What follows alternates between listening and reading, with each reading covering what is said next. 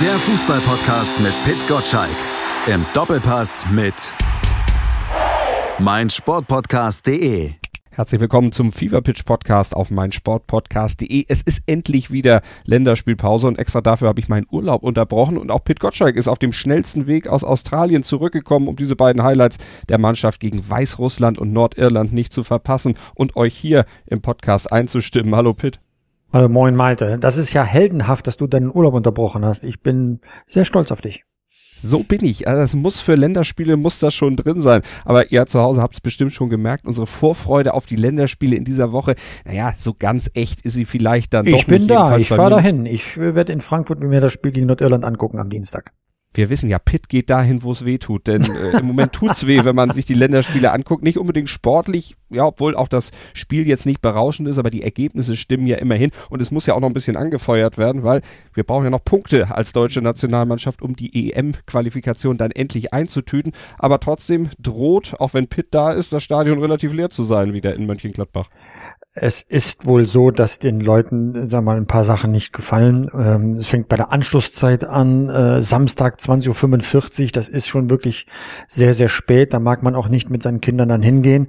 Also ähm, dazu gehören auch die Eintrittspreise, die sind äh, zum Teil horrend, was man da bezahlen soll. Wenn man mit der Familie hingeht, dann ist man ein kleines Vermögen los ähm, dann ist natürlich der Gegner nicht in der Weise so prominent besetzt, dass man sagt, die Spieler darf ich auf gar keinen Fall ähm, äh, verpassen.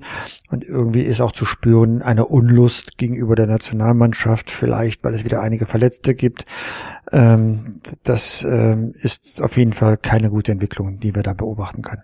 Unlust bei den Zuschauern. Sogar manche Sponsoren gehen auf Distanz zum DFB. Auch das hat Gründe, über die sprechen wir heute hier im Podcast. Und wir sprechen noch über einen Mann, der Länderspiele am liebsten ganz in den Winter verbannen würde. Uli Hoeneß, nämlich der verschwindet als Präsident des FC Bayern München aus der ersten Reihe, aber sicher nicht komplett von der Bildfläche, oder? Also äh, Uli Hoeneß kann das ja gar nicht. Alles, was gegen seinen FC Bayern geht, wird er mit der gesamten Körpergewalt äh, versuchen, äh, wieder aus dem Weg zu räumen. Ähm, Uli Hoeneß lässt sich den Mund nicht verbieten. Der braucht aber auch gar kein äh, Amt im Verein, um entsprechende Resonanz zu erzielen.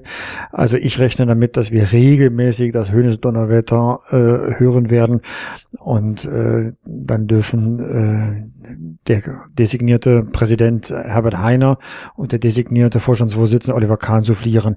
Äh, so wird die Rollenverteilung in Zukunft sein.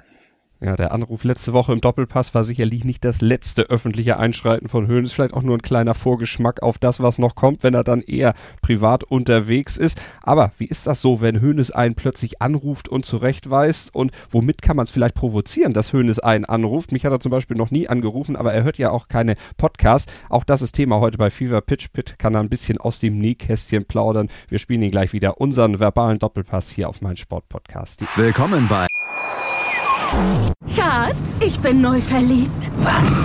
Da drüben. Das ist er. Aber das ist ein Auto. Ja, eben. Mit ihm habe ich alles richtig gemacht. Wunschauto einfach kaufen, verkaufen oder leasen. Bei Autoscout24. Alles richtig gemacht. Mein Sportpodcast.de. Wir sind Podcast. Wir bieten euch die größte Auswahl an Sportpodcasts, die der deutschsprachige Raum so zu bieten hat. Über 20 Sportarten. Mehr als 45 Podcast-Serien. Über 9000 veröffentlichte Podcasts und über 5 Millionen Podcast-Downloads allein im Jahr 2018. Wir sind Podcast. Wir sind mein Sportpodcast.de. Länderspielwoche und das ist unser erstes Thema dann auch hier im Fever Pitch Podcast auf mein Sportpodcast.de. Wir schauen auf die deutsche Nationalmannschaft vor den anstehenden Partien gegen Weißrussland und Nordirland. Zwei Partien, Pitt, in denen ja noch ein bisschen was passieren muss. Naja, zwei Siege werden da Pflicht sein, die wird man auch holen. Ganz ehrlich, da wird nichts, nichts anbrennen. Womöglich wird die EM-Qualifikation schon nach dem Weißrussland-Spiel in Mönchengladbach am Samstagabend dann perfekt sein und dann, dann kann man ein bisschen Showlaufen, Schaulaufen machen in äh, Frankfurt gegen äh, Nordirland. Deswegen ist der Ticketverkauf ja auch so schleppend, weil man weiß, äh, da ist die, wie man so schön sagt, die Messe gelesen. Deutschland würde sich mit einem Sieg gegen Weißrussland schon qualifizieren, wenn Nordirland im Parallel Parallelspiel nicht gewinnt und ein Remis würde ausreichen, falls Nordirland verliert. So sieht das in der Konstellation in dieser Gruppe aus. Ja, du hast schon gesagt, Ticketverkauf schleppend. Das war ja schon bei den letzten Länderspielen überdeutlich, auch als der Gegner Argentinien hieß. Gut, da war Lionel Messi natürlich auch nicht dabei, aber da war in Dortmund relativ wenig los. Das kennt man aus der Bundesliga von Borussia Dortmund ein bisschen anders, aber als die Nationalmannschaft kam, da blieben dann doch viele Ränge leer. Man konnte sogar zum ersten Mal bei einem Fußballspiel den Schriftzug auf der Tribüne lesen, weil halt so wenig Zuschauer dann in den Oberrängen äh, zu finden waren.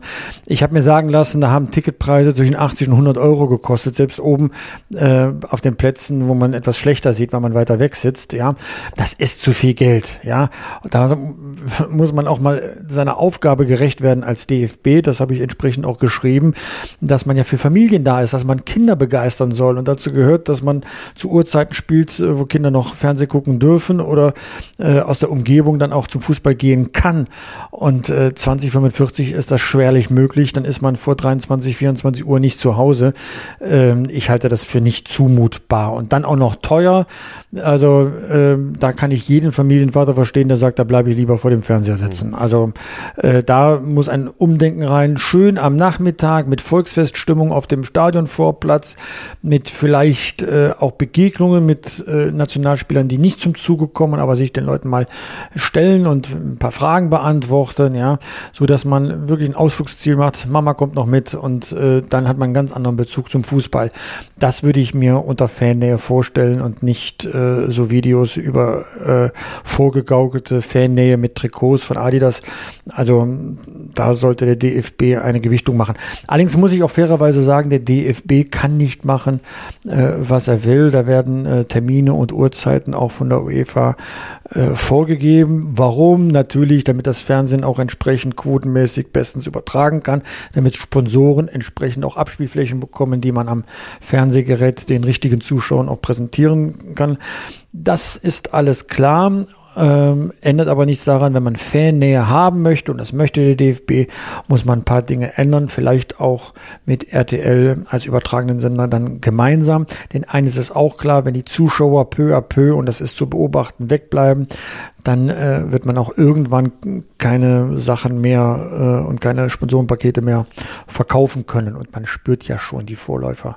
Ja, ja das ist ja das, nicht was mal du schon angedeutet hast. Denn Biersponsor, der fehlt ja der deutschen Mannschaft zum Beispiel aktuell auch. Das ist ja was, was auch in den letzten Tagen dann durch die Medien geisterte. Äh, deutsche Nationalmannschaft ohne Biersponsor, das hat es ja ewig nicht gegeben. So, die Bitburger Brauerei hat das über viele, viele Jahre äh, gerne gemacht, hat das präsentiert, hat auch entsprechende Begleitmusik in Sportbild äh, platziert. Ich war äh, ja damals Chefredakteur und da haben wir das sehr, sehr gerne zu jedem Länderspiel ähm, Beilagen produziert. Und wenn die nicht mehr dabei sind, dann hat das Gründe. Nicht, weil die nicht genügend Geld verdienen würden oder nicht bereit wären, in Sport zu investieren. Das tut die Bitburger Brauerei. Sondern es muss sich auch für eine Firma lohnen. Und lohnen heißt, dass dort äh, entsprechende positive Attribute äh, besetzt werden und das Umfelder geschaffen werden, dass man die Brauerei dann auch in einem günstigen Licht sieht. Ne? Das ist ja der Deal, den man eingeht bei Sponsorenpaketen. Und wenn das alles Voraussetzung nicht mehr gegeben ist, dann läuft beim Fußball etwas schief, weil das ist Spitzenfußball. Fußball natürlich die Nationalmannschaft. Und ähm, äh, eigentlich dürfte man annehmen, dass äh, wenn Schwarz-Rot-Gold auf dem Rasen steht, äh, dass das schon das perfekte Umfeld ist. Aber offenbar ist das nicht so, sonst wird eine andere, andere Brauerei dann auch einspringen, wenn Bitburger weggeht.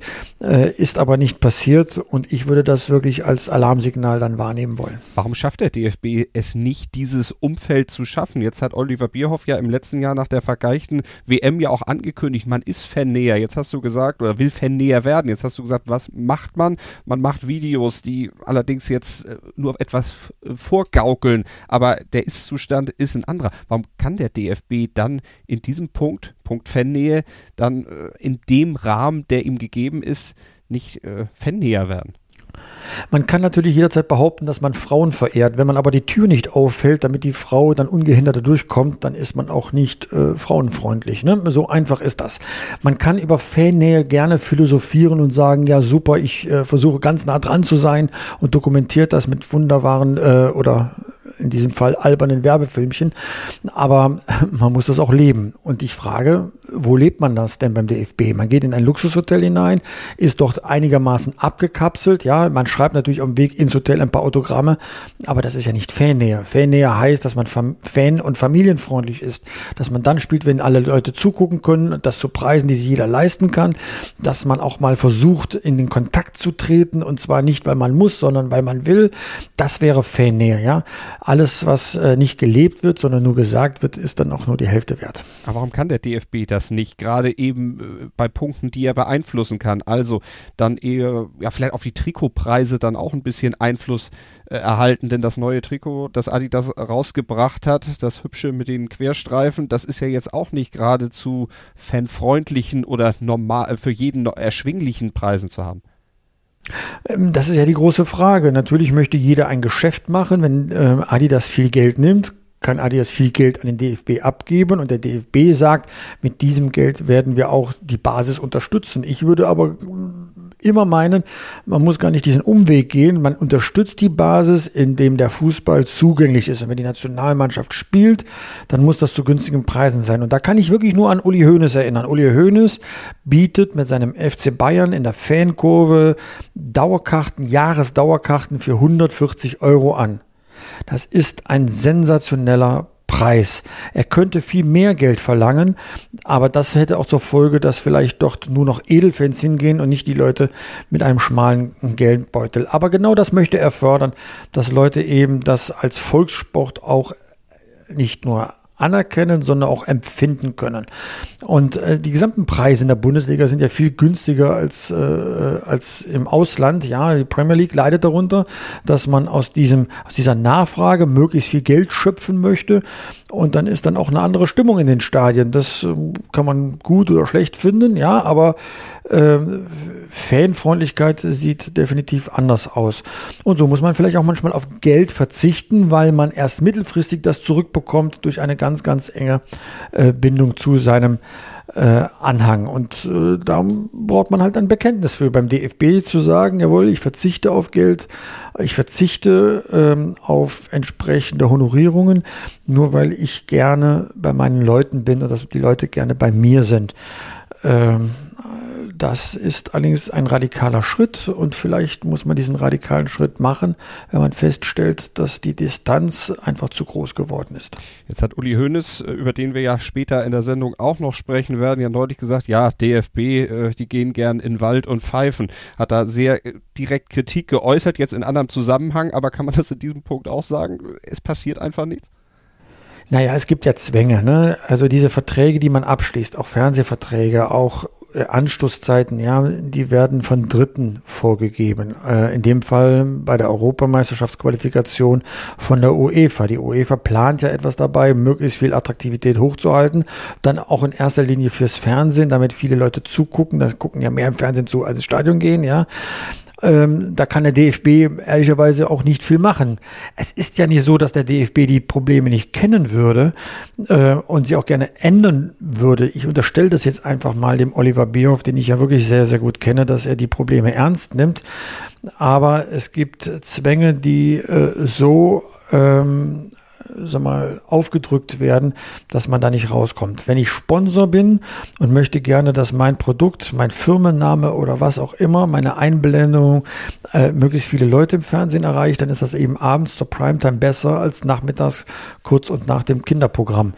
Das liegt in der Natur der Sache. Ähm, findet man das gut? Nein. Kann man anders? Auch nein. Ähm, eine Lösung kann ich auch nicht präsentieren. Was ich präsentieren kann, ist äh, eine Zustandsbeschreibung, ein Status quo, den ich kritisiere. Ähm, wenn man da nicht aufpasst und weiterhin so fanunfreundlich Länderspiele inszeniert, wird sich das mit den Tickets ähm, immer weiter verschlechtern, weil ähm, man kann ja nicht viel kleineres Stadion nehmen als, als jetzt Borussia Mönchengladbach, wenn Deutschland spielt, ja.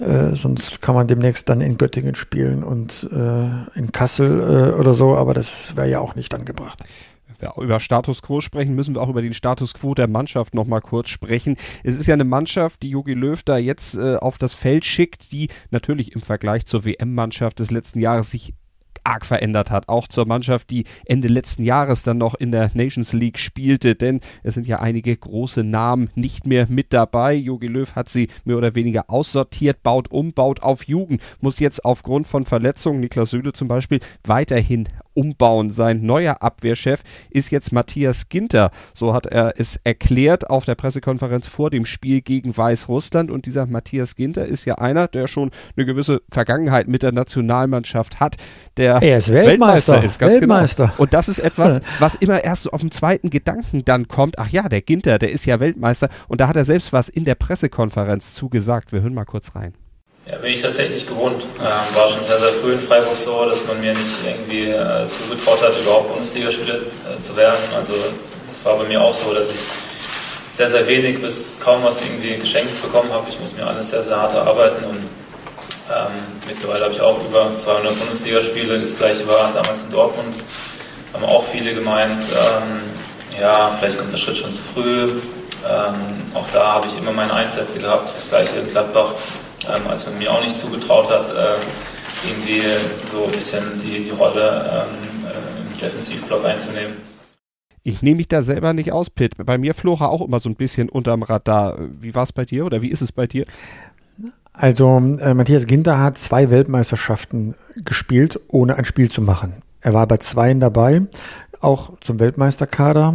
Äh, 2014 gehörte er. Jetzt bei 2018 ist er dann wieder nicht eingesetzt worden.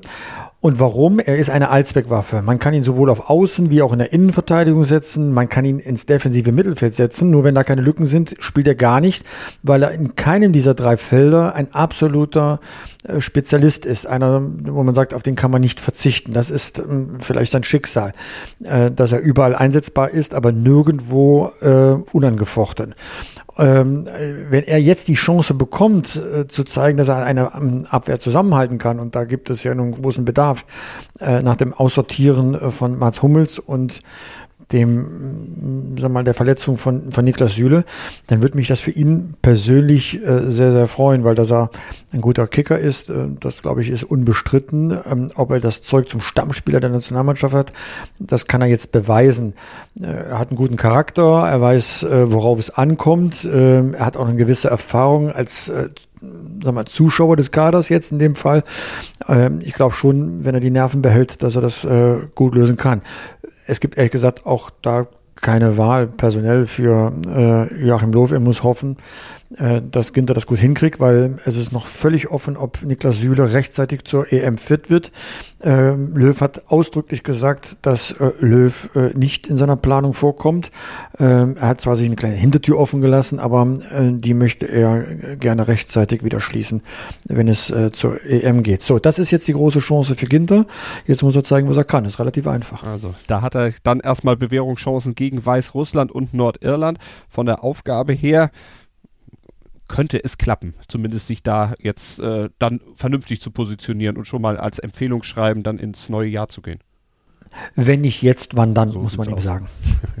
Wenn nicht jetzt, wann dann. Also Punkte gegen Nordirland sind, äh, gegen Weißrussland sind dann für dich auf jeden Fall schon eingeplant. Was tippst du denn für die beiden Spiele? Du bist ja im Tippspiel vom Fever Pitch durchaus ja in eine Region hochgerutscht, mit der du selber gar nicht gerechnet hättest. Äh, ganz ehrlich, jetzt auf Platz 32, zwischenzeitlich mal auf Platz 20. Ich ähm, habe mich ja dann irgendwo eher im Mittelfeld gesehen. Ich weiß auch nicht, was ich da falsch getippt habe, dass ich plötzlich so weit oben liegen kann. Äh, es äh, ist außerordentlich, äh, ja. Ich gehe geh auch nicht davon aus, dass es ein Dauerzustand ist. Also alle, die jetzt noch möchten, können da gerne an unserem Tippspiel äh, noch, noch teilnehmen. Einfach bei, bei Kicktip gucken und nach Fever Pitch suchen. Ähm, kann ich jetzt nur äh, empfehlen. Es gibt da ja wunderschöne Preise, zum Beispiel dann Tickets auch fürs DFB-Pokal Pokalspiel. Ja, wie gehen die beiden Länderspiele aus? Ich sage gegen Weißrussland ein klassisches 4 zu 0, ja, und gegen Nordirland ein 3 zu 1, aber nur deswegen, weil ich den Nordiren irgendwie ein Tor gönne und ich weiß gar nicht warum. Und weil Ter Stegen im Tor steht. Deswegen würde ich jetzt sagen, er wird ja gegen Nordirland spielen. Das ist ja schön für ihn, dass nach zwei Jahren er wieder ein Pflichtspiel äh, bestreiten darf in der Nationalmannschaft und dass äh, Joachim Löw sein Wort gehalten hat, dass auch der in einem Pflichtspiel äh, mal sich beweisen darf. Es wird jetzt an der Hierarchie zu Manuel Neuer nichts ändern. Er wird äh, weiterhin Torwart Nummer zwei sein, wenn sich Neuer nicht verletzt oder eine große Krise erlaubt. Aber es ist zumindest einmal ein Zeichen. Und was ich vor allem ziemlich, ziemlich cool finde vom Bundestrainer, er sagt nicht, äh, wenn er das eine von zwei Spielen machen darf, dass er das München-Gladbach-Spiel nimmt, weil Ding kommt mhm. aus München-Gladbach, sondern sagt, das Heimrecht entscheidet nicht darüber, wer spielt, sondern ich denke mir was dabei. Neuer macht das erste Spiel in Gladbach, das Degen das zweite Spiel in Frankfurt. Das hat sportliche Gründe und ehrlich gesagt, das darf nur zählen, äh, das sportliche Argument. Und ob Uli Hoeneß das mit dem Einsatz für Ter Stegen dann im zweiten Spiel auch unterschreiben würde, das wissen wir nicht. Aber Uli Hoeneß, der ist gleich Thema bei uns hier im Fever Pitch Podcast auf meinsportpodcast.de. Wir sprechen nämlich über ihn, den Mann, der dann nicht mehr Präsident des FC Bayern ist, sondern der sich dann auf seine Position im Aufsichtsrat zurückzieht und ja, sich wahrscheinlich dann aus dem Off das eine oder andere Mal melden wird, gleich bei uns hier im Fever Pitch Podcast auf meinsportpodcast.de. Schatz, ich bin neu verliebt. Was? Da drüben. Das ist er. Aber das ist ein Auto. Ja, eben. Mit ihm habe ich alles richtig gemacht. Wunschauto einfach kaufen, verkaufen oder leasen. Bei Autoscout24. Alles richtig gemacht. Mein Sportpodcast.de ist Sport für die Ohren. Like uns auf Facebook. 90 Minuten. Zwei Teams. Pure Emotion. Es geht wieder los. Die Fußball-Bundesliga auf meinsportpodcast.de. Abonniere jetzt deinen Bundesliga-Podcast und sei dabei im Bully Special. Weserfunk. Auf die Zirbelnuss. Füchsle Talk. BV Beben. Unter Flutlicht. Werkskantine am Wasserturm. Und viele mehr. Die Fußball-Bundesliga auf meinsportpodcast.de.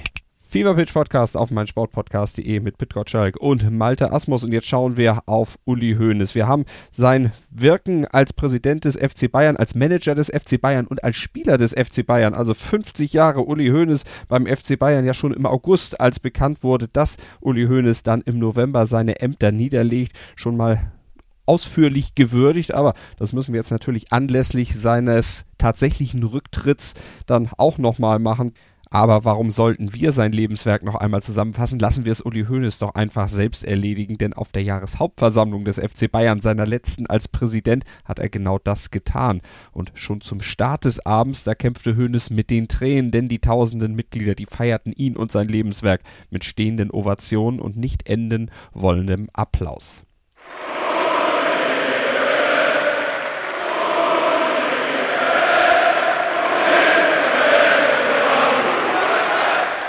Ja, und dann legte Uli Hoeneß noch einmal los. Ich möchte so ein bisschen reflektieren über fast 50 Jahre, die ich nun in diesem Verein bin. Am 6. Juli 1970, es war ein Sonntagabend, bin ich von Ulm mit einem kleinen BMW 2002 losgefahren, um in die große Welt des FC Bayern einzutauchen. Vor lauter Aufregung habe ich in der Schellingstraße eine rote Ampel übersehen und einen Crash gebaut. Dann habe ich mir gedacht, das geht ja gut los. Aber danach wurde ja alles besser. Als Spieler gewann Hoeneß mit den Bayern alles, auch wenn die Zeit als Spieler durch eine Verletzung je abgebrochen wurde. Eine Verletzung, wo unsere Ärzte und die Chirurgen von heute lachen würden. Man könnte locker weiterspielen. Aber bei mir war es der Anfang vom Ende beziehungsweise der Anfang von etwas völlig Neuem, nämlich der Zeit als Manager des FC Bayern. Da bekam ich einen Anruf von Herrn Neudecker, ob ich mir vorstellen könne, dass ich Manager beim FC Bayern würde. Dann habe ich ihm gesagt, ich muss heute Nacht mal mit meinen Ärzten sprechen. Und wenn die sagen, ich soll aufhören, dann komme ich. Also gesagt, getan. Ich habe dann noch ein paar Spiele beim FC Nürnberg gespielt und dann bin ich am 1. Mai angefangen 79. Nur der Herr Neudecker war nicht mehr da. Der war in der Zwischenzeit zurückgetreten. Aber W.O. Hoffmann wurde Präsident und hat mich trotzdem übernommen. Und so ist aus dem 27-jährigen Fußballspieler Uli Hoeneß, der wenig Erfahrung hatte, der Manager Uli Hoeneß geworden. Und der hat einiges bewegt und den FC Bayern zu dem gemacht, was er heute ist. Aber das war ja nur möglich dank eines noch heute sehr eng mit Hoeneß verbundenen Mitstreiters. Wir hatten Karl-Heinz Rummenigge. Denn den konnte ich nach Mailand verkaufen. Für die damals sagenhafte Summe von 11 Millionen. Es war das sogenannte Dreiecksgeschäft, wo es nur Gewinner gab. Wir hatten keine Schulden mehr. Wir hatten vier Millionen übrig. Ich habe für zwei Millionen Lothar Matthäus aus Gladbach geholt, für eine Million Roland Wohlfahrt vom MSV Duisburg. Und aus dieser restlichen Million ist aus dem FC Bayern seit dieser Zeit nie mehr ein, ein Euro und Mark Kredit geblieben. Und das dank vieler weiterer Mitstreiter und vor allen Dingen auch neuer Ideen. Ich wollte die Bilanz des FC Bayern unabhängig von Zuschauereinnahmen machen. Und dann bin ich nach Amerika geflogen, bei American Football, bei Baseball nachgeschaut, wie die das so machen, nach Manchester, mein Traumverein damals war Manchester United.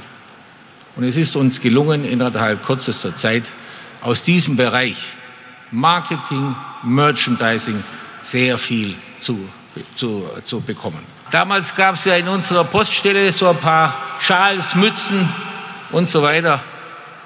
Das war nicht das, was ich mir vorstellte. Es musste Merchandising her. Dann kam Jürgen Klinsmann mit dem Trikots, die wir damals verkauft haben, begann die große Merchandising-Zeit. Dadurch wurde dann auch der Traum vom eigenen Stadion Wirklichkeit. Die Allianz Arena wurde gebaut. Und Hoeneß wäre nicht Hoeneß, wenn er hier an dieser Stelle seines Vortrags nicht noch einen kleinen Seitenhieb auf den Lokalrivalen parat gehabt hätte. Zunächst mussten wir ja zwangsweise, notwendigerweise von der Stadt gedrängt einen Partner aufnehmen, der ziemlich schwindsichtig war. Und als die äh, dann äh, von uns gewichen sind und in einer, dann haben wir angefangen, richtig wie die Made im Speck zu leben. Und daran hat sich ja bis heute nicht sonderlich viel geändert. Aber damit das auch so bleibt, hat Kalle Rummenigge an die Zurückgebliebenen sozusagen, an die aktuelle Führung, die jetzt ohne ihn auskommen muss, auch noch ein Rat für die Zukunft parat, die vor allen Dingen auch die neuen oder die neu dazukommenden Mitstreiter betreffen wird. Für Karl-Heinz und den Vorstand wird es eine wichtige Aufgabe sein, die Vorstände Oliver Kahn und Hassan Salihamidzic zu integrieren, zu einem noch stärkeren Team zusammenzubauen. Denn eines muss ich euch sagen, die Gegner sitzen draußen, die dürfen nicht zu Hause sein. Ihr müsst ein starkes Team bilden. Ihr müsst stark sein. Ihr müsst untereinander euch unterstützen. Dann kann den FC Bayern fast in Deutschland sowieso nicht, aber international auch wenige Vereine schlagen. Und wenn es dann noch so auf dem Feld läuft wie gegen Borussia Dortmund am letzten Wochenende, dann sieht Uli Hoeneß auch sportlich keine Bedenken für die nächsten Jahre. Unsere Mannschaft hat Borussia Dortmund attackiert, dominiert und am Ende deklassiert. Das hat mir gut gefallen. Denn wenn wir immer so spielen würden wie letzten Samstag, gäbe es wenige Mannschaften auf dieser Welt, die uns schlagen können. Und dann kam nach dem Dank an die Mannschaft, an die Fans und an alle Mitarbeiter des FC Bayern der letzte, der finale Satz von Uli Hoeneß als Präsident. Ich sage Ihnen, das war's. Ich habe fertig. Danke. Pitt, ein FC Bayern ohne Uli Hoeneß für dich tatsächlich vorstellbar? Es wird kein FC Bayern ohne Uli Hoeneß sein. Uli Hoeneß wird sich aus dem Vorruhestand dann äh, regelmäßig melden, davon bin ich überzeugt. Ähm, er wird zu den Basketballspielen gehen, er wird zu den Fußballspielen gehen. Man wird ihn oben auf der Tribüne wie bei Waldorf und Stadler in der Muppet Show dann sehen und dann wird er auch von oben herab dann gerne mal das ein oder andere Wort führen. Also alles andere kann ich mir gar nicht äh, vorstellen. Ich habe einen wunderbaren Satz gelesen in der Süddeutschen äh, Zeitung, dass er zwar als ähm, Herr Präsident geht, aber als Glucke bleibt, ja, und äh, als Glucke wird er auch aufpassen, dass seinem FC Bayern da äh, nichts, nichts passieren äh, kann. Ähm, und da kann er auch vielleicht jetzt etwas offener reden als vorher, weil er auf nichts Rücksicht nehmen muss. Ähm, man wird ihn weiterhin ernst nehmen und ehrlich gesagt, für den Unterhaltungswert lohnt es sich ja auch, äh, mit äh, Uli Hoeneß immer regelmäßig dann zuzuhören. Die Kollegen vom Doppelpass können davon ein Lied singen. Am letzten Wochenende hat er sich per Telefon in die Sendung eingeschaltet, nicht beim Dopafon, sondern er hat den direkten Draht gewählt, sich in die Sendung schalten lassen und dann den Kollegen da vor Ort, Marcel Reif, Marco Fenske, mal ordentlich die Leviten gelesen. Also diese Position wird Hönes weiterhaben. Der Beobachter von aus der Ferne mit dem Telefonhörer als, als Waffe. Ja, er hat sich die Nummer rechtzeitig geben lassen. Ich glaube, er hatte das schon geplant, da anzurufen, weil er wusste, es wird über Hasan Salihamidzic gesprochen, über den Sportdirektor. Dessen Aufstieg ähm, zum Sportvorstand des FC Bayern sollte ja am nächsten Tag, am Montag thematisiert werden im Aufsichtsrat. Insofern wollte er ein bisschen Begleitschutz ähm, geben. es ist schon etwas Kurioses bei Uli Hoeneß. Ja? Eigentlich will er helfen, nämlich Salihamidzic, und weiß gar nicht, dass er ihn eigentlich erheblich beschädigt. Wenn ein Sportdirektor ähm, den Schutz von Papa braucht, dann heißt es ja auch nur, dass der ähm, Beschützte zu schwach ist, sich selbst zu verteidigen. Ähm, das sind so die Dinge, da denkt dann Uli Hoeneß nicht über den Tag dann hinaus. Ja, das ist ähm, sehr emotional, das ist ehrlich gesagt auch sehr menschlich und, und wirklich äh, toll. Aber wenn man es aus strategischen Gesichtspunkten betrachtet, äh, ist es ein schöner, schönes Eigentor, das er da fabriziert hat. Ändert aber nichts daran, super Einschaltquote, Leute waren ganz fasziniert und, äh, und haben das auch heiß diskutiert, was er dort gesagt hat. Ich fand, dass Marco Fenske fantastisch reagiert hat, als ihm Uli Hoeneß unterstellte, er hätte gar keine Ahnung vom Fußball. Genau so muss es sein, dass man auch mal ein klares Wort redet und vielleicht auch mal übers Ziel hinausschießt, aber nicht so, äh, dass man es jetzt äh, böse äh, nimmt. Ich bin mir schon fast sicher, dass Uli Hoeneß in den nächsten Tagen Fenske anruft und sich entschuldigt, weil äh, er weiß auch, dass man das sowas nicht macht. Du bist ja auch mit Uli Hoeneß schon das eine oder andere Mal nicht nur telefonisch wahrscheinlich aneinander geraten. In deinem Buch kann man ja auch das, die eine oder andere Anekdote lesen, wie du von Hoeneß mal angerufen wurdest. Wenn du dich an dein allererstes Telefonat mit Uli Hoeneß erinnerst, wo er dich vielleicht auch eher spontan angerufen hat, was denkt man da als junger Journalist? Also, als ich in München bei der Abendzeitung gesessen habe ähm, und äh, bekomme dann einen Anruf ähm, von, von Uli Hoeneß, dann kommt das erstmal ziemlich unvermittelt und man hat gar keine Zeit, über irgendetwas nachzudenken, weil Uli Hoeneß ist ein Schnelldenker. Der nimmt einen in die Pflicht, verwickelt in ein Gespräch und dann testet er auch aus, ob man mithalten kann und ob man mit argumentieren kann. Und wenn man das nicht kann, dann äh, verliert er auch ein bisschen den Respekt dann davor. Also da muss man auch schon ziemlich gewitzt im Kopf sein äh, um dann die, sich auf diesen Schlagabtausch dann ähm, äh, einzulassen. Und wenn man das schafft, dann kriegt man nicht nur eine sehr äh, und ein sehr unterhaltsames Gespräch, man kriegt auch wirklich gute Informationen, weil er an der Quelle sitzt und deswegen immer am besten von allen Bescheid weiß, äh, was da los ist. Was ich immer sehr toll fand, äh, er hat uns äh, junge Journalisten immer sehr ernst genommen, hat uns auch ein paar Dinge erklärt, wie sie im Fußball äh, ablaufen nochmals, vor 25 Jahren gab es nicht das Internet, wo man mal schnell nachgucken konnte. Deswegen hat er dann auch äh, Zusammenhänge mal erklärt, damit man sie versteht und das entsprechend auch berücksichtigen kann, wenn man was darüber schreibt. Transferregelung beispielsweise, Fernsehverträge, Dimensionen einer, einer, einer äh, Berechnung für äh, die, die TV-Verteilung. Ja, das sind alles so Dinge, die waren immer, ihm immer sehr wichtig. Ähm, das schloss aber auch nicht aus, dass er sehr emotional im direkten Kontakt sein konnte, aber nie so, äh, dass er verletzt hat. Dicke Haut sollte man als Sportjournalist schon haben. Also nur ein Beispiel, wenn wir dann äh, bei Sportbild eine böse Geschichte über den FC Bayern gemacht haben, äh, am, am, am Mittwoch, äh, dann hatte ich ihn dann um neun Uhr tatsächlich äh, am Telefon, Rufnummer unterdrückt, also anonymer Anruf und dann hat er mich dann zehn Minuten, 15 Minuten lang übelst beschimpft in einer Lautstärke. Äh, man kann ja nicht einfach auflegen, das muss man schon ertragen. Und wenn er sich dann abgearbeitet hat und hat alle seine Punkte gemacht, dann wurde er ganz schlagartig dann, dann leise und dann konnte man in Ruhe mit ihm über Sachfragen dann diskutieren. Es endete meistens daran, dass er mich dann eingeladen hat, nach München zu kommen, dass wir ins Käferrestaurant gehen, irgendwo im Separé und da haben dann in aller Ruhe dann zusammen Mittag gegessen. Ähm, das war äh, auch wirklich immer gewinnbringend als Journalist. Ähm, das Gespräch war nur unterbrochen von irgendwelchen Aktienkäufen und Verkäufen, die er dann da noch schnell mal geregelt hat, äh, weil äh, Arbeitsmarktzahlen aus den USA reinkamen.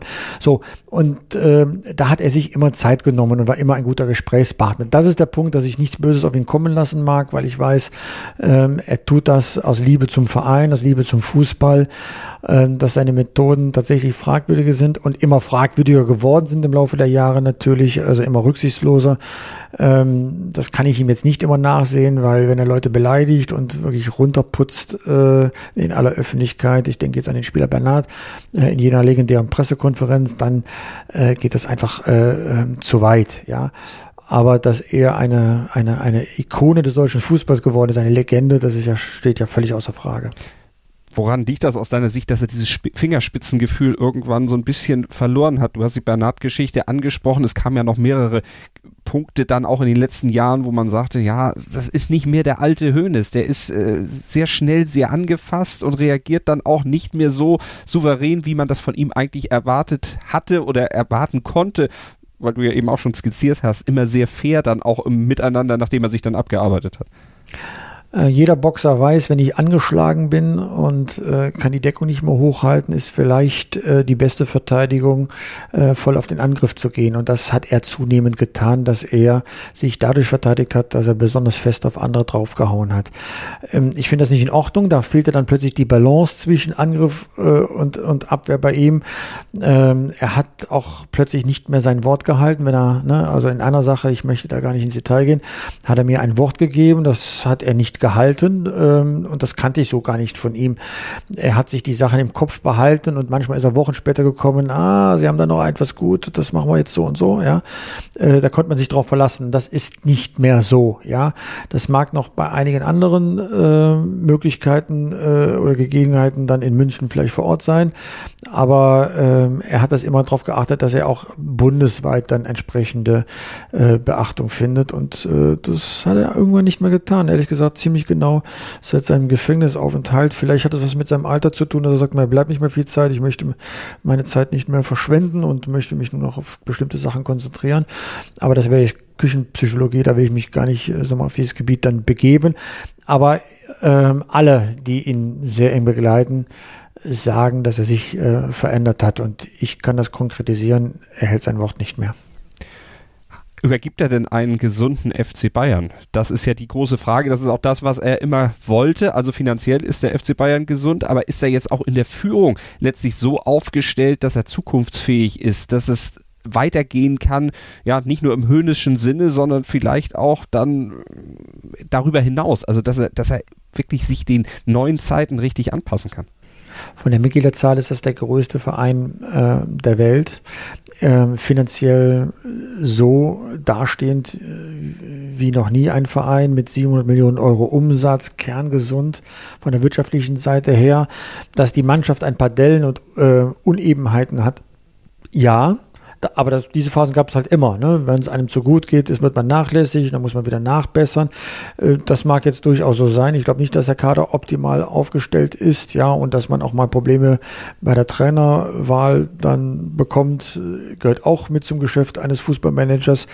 Aber äh, den Verein, wie er ihn übernommen hat und wie er ihn jetzt abgibt, das sind, das sind andere Planetensysteme, ja. Und äh, da würde ich jetzt schon sagen wollen, dass äh, der FC Bayern kerngesund dasteht, ja. Und das sollte man jetzt unabhängig vom Tabellenplatz beurteilen. Und wird das auch so weitergehen unter Herbert Heiner als Präsident mit Sportvorstand Hassan Salihamidzic? Ich bin ganz gespannt darauf, wie Herbert Heiner den Verein führen wird. Erstmal ist es ja kein Generationswechsel. Uli Hoeneß ist 67 Jahre alt, Herbert Heiner ist 65 Jahre alt. Ähm, und das eine darf man nicht vergessen, Herbert Heiner hat nochmal das größere äh, Raumschiff bewegt, nämlich Adidas. Das ist ein Weltmarktführer. Das ist äh, auch eine Marke, die in der ganzen Welt äh, betrachtet wird, mit einem Mitarbeiterstamm, der ein X-Faktor zu dem ist, was der FC Bayern dann an Mitarbeitern äh, dann hat. Also der weiß schon, wie man einen Konzern führt. Ob dann er auch diese emotionale Seite bedienen kann, die bei einem Verein vorherrscht. Ja, das wird man sehen. Das kann ich jetzt noch nicht beantworten. Dafür kenne ich Herbert Heiner nicht äh, gut genug. Dass er sich im Sport auskennt, im Fußball auskennt, mit Menschen auskennt, ist äh, unbestritten. Er muss sich halt jetzt noch mit der Emotion eines Fußballvereins äh, auskennen und diese Schwingung mitbekommen. Da kann er sich gar nicht messen mit, mit Uli Hoeneß. Uli Hoeneß kennt den Verein in, in jeden Quadratmeter des, des Vereinsgeländes und äh, wahrscheinlich jeden Mitarbeiter persönlich mit all seinen Stärken und Schwächen. Aber äh, um einen, einen, ein mittelständisches Unternehmen wie bei München auf Vordermann zu halten, dafür ist er genau der richtige Mann und Sportvorstand Hassan Salihamidzic. Das ist natürlich jetzt eine Personalie, wo wir vielleicht dann auch riskieren, dass Uli Hoeneß dich anruft, er uns anruft, wenn wir da jetzt Negatives sagen sollten. Wie siehst du die Position? Ist das äh, gut besetzt oder ist das was, was ich auch neulich gelesen habe, wo Uli Hoeneß einen Spieler, ehemaligen Spieler, ja, letztlich befördert, der ihm ja schon fast wie ein Sohn geworden ist. Ist das ein bisschen Vetternwirtschaft? Naja, Uli Hoeneß hat ja in der Doppelpass-Sendung gesagt, äh, er hätte ja äh, Leute wie äh, Davis, äh, Hernandez und Pavard entdeckt. Also ehrlich gesagt, ich muss nicht Hassan, Hassan Salihamidzic heißen, um diese drei Spieler zu entdecken. Die waren schon sehr, sehr gut bekannt. Ja, also also das ist ja der größte Witz überhaupt, dass er das ihm, das ihm gut schreibt.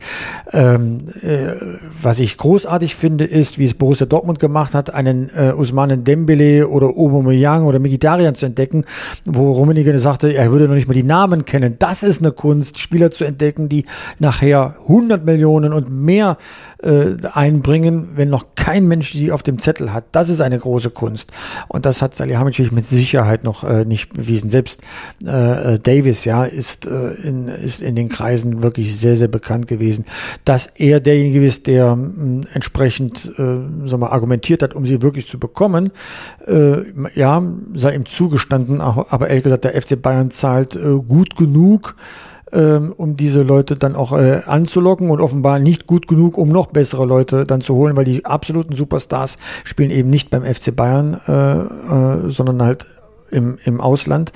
Ähm, äh, insofern ist er alles relativ zu äh, betrachten. Ich glaube, dass Salihamidzic einen ordentlichen Job macht, aber jemand, der die Rückendeckung des, des Vorstands braucht in der Öffentlichkeit, jemand, der die Zähne nicht auseinanderkriegt in einer Pressekonferenz, wenn er sich äh, äußern soll. Ähm, also da weiß ich nicht, ob er wirklich die traumhafte Besetzung ist. Mal gucken, wie es in der Personalie weitergeht. Die Personalie Salihamidzic auf jeden Fall ein Punkt, an dem Hönes zum Telefon greift. Äh, was könnten wir denn besprechen, dass Hönes uns auch anruft? Uns kann er natürlich nicht direkt in der Sendung anrufen, weil wir ja als Podcast eine Aufzeichnung sind. Aber mhm. womit könnte man aus deiner Sicht Hönes so kitzeln, dass er ja, sich einschaltet als nächstes. Sag doch einfach nur mal, dass der FC Bayern auf, dem, auf der längsten Talfahrt der Bundesliga-Geschichte ist oder sowas halt. Ne? Irgendetwas, das gegen den FC Bayern geht. Und ich bin ziemlich sicher, dass das genauestens registriert wird. Also sogar im Internet, sogar als Podcast. Probier's doch mal. Wir können es mal probieren. In einer der nächsten Ausgaben werden wir das einfach mal herauskitzeln. Aber wir werden natürlich nicht verraten, in welcher, weil müssen ja auch dann noch ein bisschen Spannung schaffen, sonst wäre es ja zu einfach. so sieht's nämlich aus. so sieht's aus. Und so war's das dann heute auch mit FIFA Pitch, unserem Podcast hier auf meinsportpodcast.de, der Doppelpass von Pit Gottschalk und meinsportpodcast.de. Nächste Woche geht's natürlich weiter und in der Zwischenzeit könnt ihr euch die Zeit vertreiben mit dem FIFA Pitch Newsletter. Pit Newsletter www.pitgottschalk.de, dann schickst du ihn los, werktags 6.10 Uhr.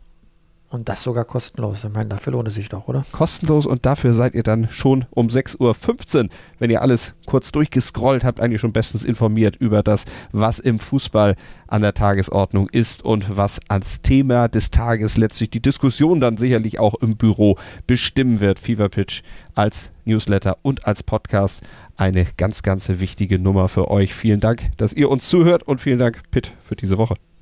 Tschüss, Malte. Und du jetzt ab zurück in den Urlaub. Werde ich tun. Schatz, ich bin neu verliebt. Was? Da drüben. Das ist er. Aber das ist ein Auto. Ja, eben. Mit ihm habe ich alles richtig gemacht. Wunschauto einfach kaufen, verkaufen oder leasen. Bei Autoscout24. Alles richtig gemacht. In rund 40 Folgen habt ihr mich jetzt schon sagen hören, I want to tell you about the Beatles. Ich habe euch die Geschichten zu ihren Alben und ihren Songs erzählt, euch ihre wichtigsten Wegbegleiter und Vertraute vorgestellt und natürlich die Orte, die für die Bandgeschichte eine wichtige Rolle spielten. Habt ihr die drei bisherigen Staffeln schon durchgehört? Nein? Na, worauf wartet ihr dann noch? Rein in den Podcatcher eurer Wahl und einfach mal losgehört. Und folgt gerne auch unserem Instagram-Kanal iwtty-Beatles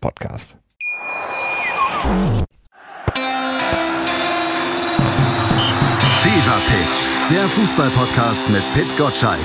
Im Doppelpass mit meinsportpodcast.de.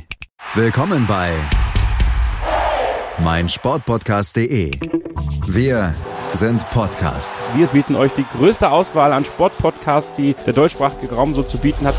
Über 20 Sportarten, mehr als 45 Podcast-Serien, über 9000 veröffentlichte Podcasts und über 5 Millionen Podcast-Downloads allein im Jahr 2018. Wir sind Podcast. Wir sind meinsportpodcast.de. Schatz, ich bin neu verliebt. Was? Da drüben. Das ist er. Aber das ist ein Auto. Ja, eben. Mit ihm habe ich alles richtig gemacht. Wunschauto einfach kaufen, verkaufen oder leasen. Bei Autoscout24. Alles richtig gemacht.